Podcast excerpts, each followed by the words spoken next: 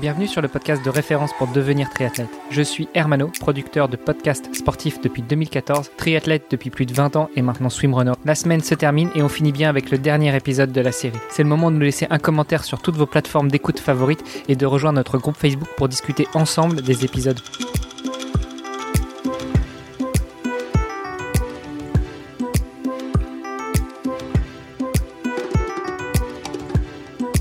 Salut les sportifs, c'est Armano et vous êtes dans le dernier épisode de la semaine du podcast Devenir triathlète. À mes côtés, le co-animateur de ce podcast, Olivier de Scooter. Salut Olivier. Hello, salut Armano. Et notre invité de la semaine, Louis Bouillet. Salut Louis. Salut Armano, salut Olivier. On avait prévu de parler de la ligue de triathlon, de, des fédérations, de, de toute cette organisation euh, euh, fédérale, toutes ces instances qui font vivre le triathlon, pas uniquement au niveau du, du club. Donc euh, bah, je crois que Louis tu es l'invité parfait pour parler de ça. Déjà, est-ce que tu peux euh, nous expliquer la différence euh, dans la hum, promotion euh, du triathlon entre le club, la ligue, la fédération, le, les, instances européennes, mondiales, etc. Bah oui, il y, a vraiment un échelonnement. Hein, donc, bah, on est tous athlètes et membres d'un club euh, ici euh, dans notre région. Ensuite, les clubs sont tous affiliés à une ligue qui, comme on, l'a dit dans l'épisode précédent, est rattachée plutôt à la communauté francophone en Belgique, donc à tous ceux qui parlent français, c'est soit la Wallonie, soit Bruxelles. La ligue francophone euh, s'allie à la ligue néerlandophone et forme ensemble la fédération nationale qui s'appelle Belgian Triathlon, BITRI. Et cette fédération nationale est elle-même rattachée à deux instances supérieures qui sont Europe Triathlon parce qu'ils viennent de changer de nom, euh, qui gère tout le, triathlon en Europe, et World Triathlon qui euh, gère euh, le, triathlon mondial. C'est chaque fois un peu le niveau au-dessus, mais, mais tout ce petit monde fonctionne ensemble. Et en Belgique, on, est quand même bien représenté parce que on a plusieurs personnes belges qui s'investissent également dans les conseils d'administration ou les instances de Europe Triathlon et World Triathlon. On a, on a par exemple euh, des administratrices francophones est membre du tribunal euh, de World Triathlon. Donc dès qu'il y a un litige, que ce soit sur une, une épreuve internationale, etc., ben, elle est convoquée à discuter euh, avec euh, ben, les pontes mondiales du triathlon, des fois à 4 heures du matin, mais c'est un peu le, le, problème de travailler global pour résoudre euh, les, les, problèmes internationaux. On a des gens qui sont investis ben, pour tout ce qui est age group à l'international, Europe Triathlon, World Triathlon, etc. On a des gens dans le conseil d'administration de Europe Triathlon. Donc la Belgique est quand même bien représentée sur la scène internationale par rapport à sa taille euh, raisonnable, disons. Je pense que même de manière générale, au, niveau des, triathlètes hein, dans le monde, c'est vrai qu'on a, a quand même beaucoup de triathlètes finalement en Belgique. Euh, si on regarde proportionnellement à la taille du, du pays. Euh. Oui, c'est clair. Et, même sur la, la, scène des élites, ben, il, je pense qu'il y, aura pas plus d'une dizaine d'équipes euh, de mixés de relais qui vont s'aligner au JO et la Belgique en fera plus que probablement partie. Donc ça, je pense que c'est, ça démontre qu'on peut être fier de nous euh, pour, pour, la taille qu'on a et ce qu'on arrive à montrer au monde euh, du triathlon. Ouais. Bon, c'était le petit, c'était la petite propagande belge. oui, oui, j'ai bien compris. Mais justement, quand on parlait avec des invités il y a quelques jours, je me faisais la réflexion que souvent sur la scène internationale, en tout cas dans le triathlon euh, et même en, natation, on retrouve plutôt des Belges néerlandophones. Est-ce que, euh, est-ce que tu trouves de ton côté que les, les, francophones, les wallons sont plutôt bien représentés ou, euh, euh, effectivement c'est plutôt, euh, plutôt du côté flamand? Il y a toujours cette question un peu du, du sport en Flandre qui est plus subventionné qu'en Wallonie, mais je pense que c'est des, des, des, phénomènes, euh, enfin une pépite, euh, c'est ça surgit ça et là et c'est un peu difficile de dire. Effectivement, s'ils ont 4500 licenciés du côté néerlandophone, il y a plus de chances qu'il y ait des pépites qui, qui émergent parmi 4500 licenciés que parmi 2500. Mais je pense qu'on on a clairement euh, des, des, tout bons éléments ici euh, en, en, Wallonie aussi. Euh, il y a une des quatre euh, Belgian Hammers qui, qui, est Claire Michel que vous avez déjà reçu, qui est une francophone et qui est au top euh, au, même titre que, que les néerlandophones. en duathlon, ben, les néerlandophones sont vraiment super bien classés en longue distance. Là où nous, en courte distance, on a Arnaud Mingal et Arnaud Delis qui, qui font des super perfs, euh, qui font des podiums euh, au championnat du monde. Donc, euh, je pense qu'il y, y, a un peu des pépites de, de chaque côté et, Et c'est c'est ça qui est, qui est quand même sain, c'est que ben, tant eux que nous, euh, on, on, a de, de quoi être fiers sur la scène internationale. Bon, moi je, je sens bien, je sais pas pourquoi, hein, mais membre du conseil d'administration du RCBT, membre de la Ligue francophone, président de la Ligue francophone, la prochaine étape c'est quoi? C'est membre de, de Belgian Triathlon? Mais en fait, du fait que je suis euh, président de la Ligue francophone, je suis statutairement vice-président de la Fédération Belgian Triathlon. On a convenu tous ensemble avec les néerlandophones de définir un rôle de président, il serait une personne neutre. Et donc, euh, Johan Druet qui, qui assume ce rôle-là, euh, c'est historiquement un néerlandophone, mais qui aujourd'hui s'est vraiment détaché de, des deux fédérations et qui a cet aspect neutre dans, dans les négociations. Euh, et qui, qui, a un pouvoir de trancher quand euh, il y a un problème euh, qui, qui, se présente. Forcément, la marche d'après, l'étape d'après, ce sera Europe Triathlon, non? On va, on va déjà voir le temps que ça va me prendre d'être président ici chez, les, chez les francophones et, et on verra bien. Mais c'est vrai que peut-être qu'à la retraite, j'aurai un peu plus de temps libre, mais on n'est on n'est pas encore là. Parce que bon, Louis, Louis dort 6 heures, mais bon, il faut quand même qu'il les fasse les 6 heures. Hein. Il y a un moment. c'est marrant parce que depuis, depuis mardi, on, on, enregistre des épisodes et moi j'ai l'impression de parler avec quelqu'un qui a déjà vécu trois vies en fait mais, mais t'es, es, juste un gamin, donc euh, je pense que la retraite, t'as encore le temps d'y, penser. Ouais, voilà, c'est ça. Bah écoute, euh, quand, je, quand j'aurai euh, le corps usé pour la pratique du sport, peut-être qu'en en faisant un peu moins de sport tous les jours, j'aurai plus de temps pour m'investir ailleurs. Peut-être que j'aurai d'autres projets. peut-être que j'aurai une armée de petits monstres à gérer aussi à la maison ça, on verra ce que l'avenir me réserve. Mais en tout cas, euh, pour l'instant, la volonté est là, ouais. Alors, justement, en parlant de, de, la volonté, on voulait dédier cet épisode à savoir un petit peu quels sont les plans pour euh, la Ligue francophone de triathlon, voire euh, Belgian Triathlon. Quelles sont les, les, évolutions que tu voudrais mettre en place ou même euh, auxquelles tu collabores pour la mise en place au niveau de la Fédération nationale de triathlon belge sur les, les prochains mois, les prochaines années? Qu'est-ce qui te tient à cœur à toi? Mais moi, actuellement, un des sujets qui me tient assez fort à cœur, c'est l'investissement du triathlon et des femmes dans le triathlon parce que euh, enfin, l'un envers l'autre et l'autre envers l'un, j'ai envie de dire. Aujourd'hui, euh, chez les francophones, on a parmi nos licenciés seulement 21% de femmes, euh, et je trouve ça un peu dommage parce que c'est vrai que ma copine qui est devenue triathlète maintenant, elle s'amuse tout autant que moi à pratiquer le triathlon. Il y a peut-être des concepts de départ qui sont un peu bloquants pour des débutants ou pour des femmes ou un peu les deux.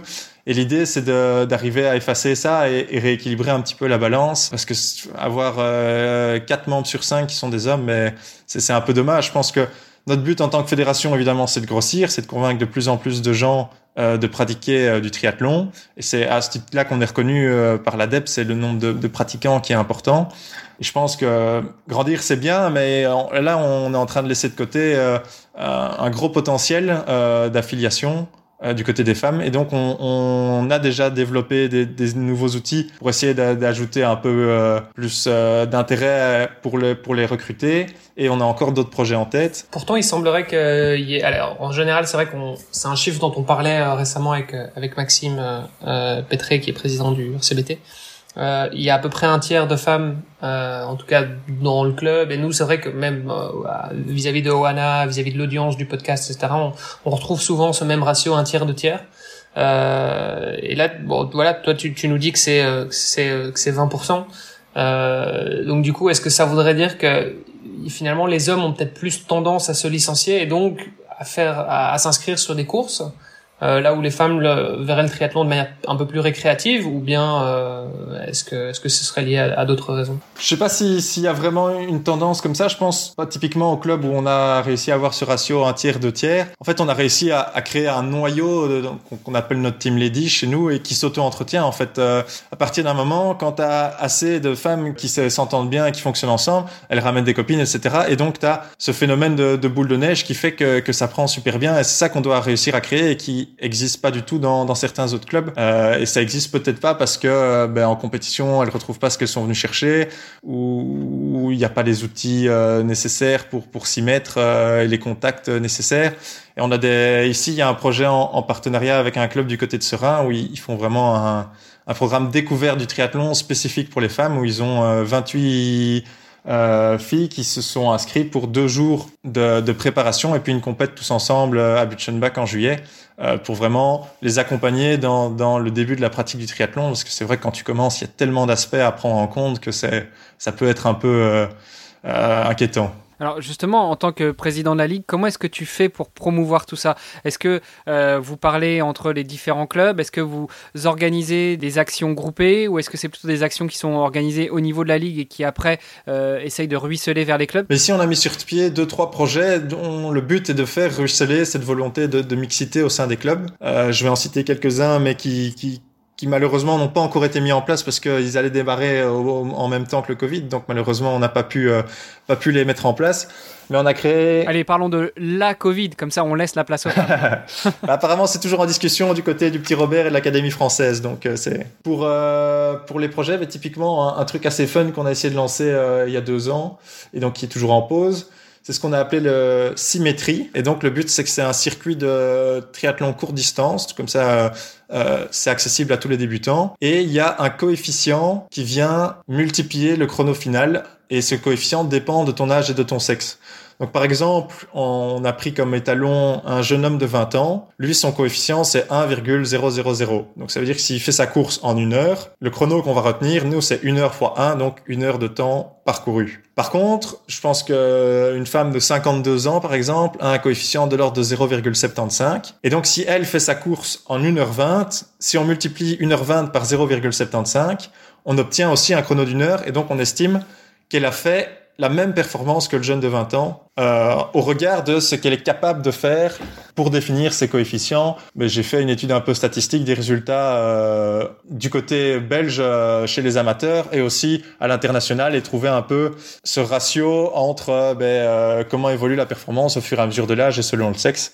Donc c'est c'est une première année de test, mais si ça arrive, ça pourrait être assez sympa. On, on aurait un système équivalent au, au handicap en golf qui, qui, permet un peu de redistribuer les cartes au départ de la course. quoi. C'est un peu similaire avec cette, euh, cette nouvelle fonctionnalité sur Strava qui te permet de voir ton allure euh, corrigée en fonction du dénivelé. Ouais, c'est ça. D'aller prendre des, des, critères extérieurs en fait. Donc c'est c'est marrant, c'est dans la même dans la même optique quoi. Ouais, c'est un peu mon côté ingénieur qui, qui déborde. Ouais, c'est clair. Euh, ouais. Je me suis amusé à faire des fonctions pour euh, calculer tout ça et on verra comment ça va prendre. Quoi.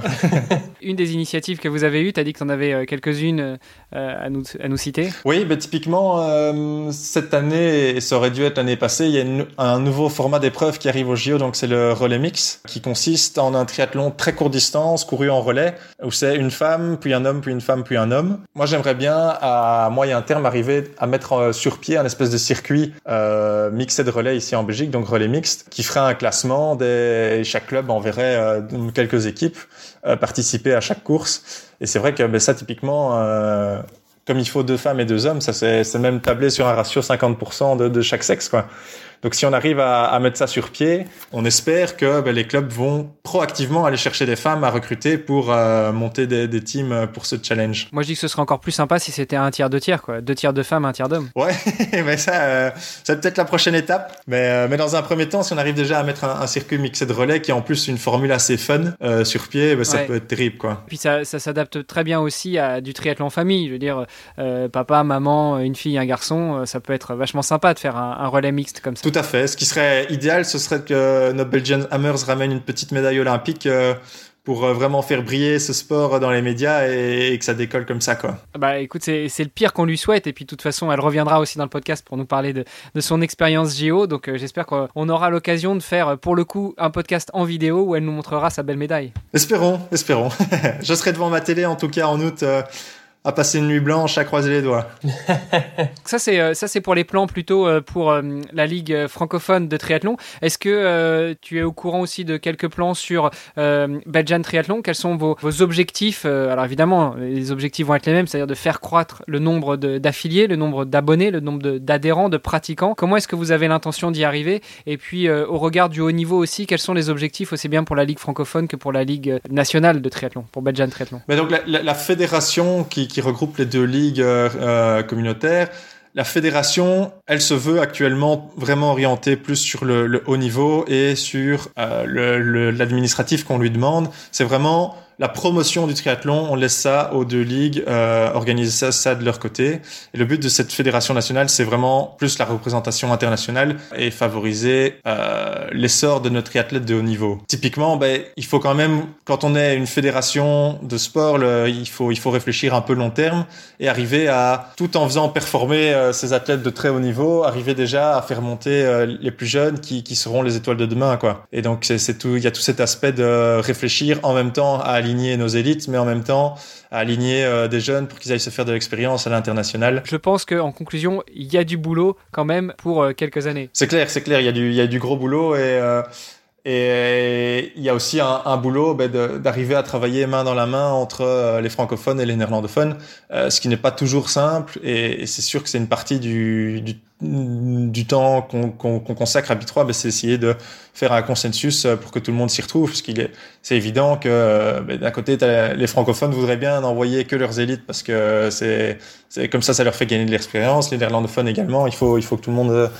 puisse tirer un peu son épingle du jeu. Quoi. Et comment vous, euh, vous réussissez justement à négocier sur ces points-là? Euh, Comment est-ce que euh, la Ligue francophone décide ok de, de, laisser passer sur course, de course, trois courses plutôt les néerlandophones et inversement Est-ce que vous avez mis en place des systèmes de, de points, de quotas, de, de performance, de représentation Comment ça se passe? Mais Heureusement, il y a une bonne entente entre les, les différents directeurs techniques donc, qui sont en, en, charge du haut niveau. Typiquement, bah, ici, il y, a, il y, a une course qui doit se tenir à, à Lisbonne. On a choisi d'aligner un des athlètes francophone euh, qui pourrait, en, en, performant bien, monter un peu dans les classements internationaux et se retrouver euh, chopable pour les JO en tant que réserve. Donc c'est-à-dire si, si un de nos athlètes qualifiés pour les JO se blesse, il faut qu'on puisse euh, proposer des athlètes de secours, mais ces athlètes de secours doivent quand même avoir un classement international minimum à, garantir. Et donc ici, ben, vu sa position dans le classement international, c'était plus logique que ce soit le francophone qui soit encouragé ce coup-ci à, courir pour essayer de marquer des points.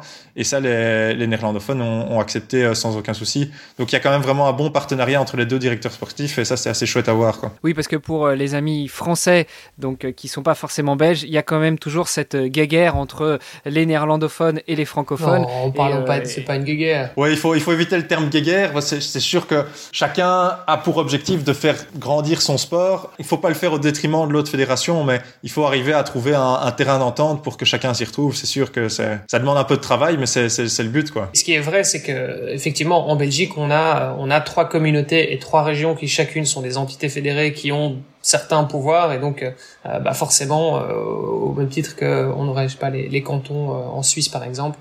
Bah donc ça rajoute en fait une, couche supplémentaire et donc il faut effectivement bah, trouver des accords entre entre chacun voilà ce qui est ce qui est peut-être pas le cas dans dans d'autres pays donc, euh, donc voilà, c'est vrai que c'est peut-être une petite complexité qu'on a en plus en Belgique. Après, euh, voilà, je pense que de manière générale, je, je parlerai peut-être pas de, de guéguerre, même si c'est vrai que sur le sur le plan politique, euh, on peut souvent entendre parler de, de mésententes. Bon, c'est vrai qu'on n'a pas eu de gouvernement pendant pendant pendant un, une belle période de temps aussi il y a quelques années. Donc, ouais. donc voilà, je sais que c'est un petit peu l'image qu'on a aussi de la Belgique.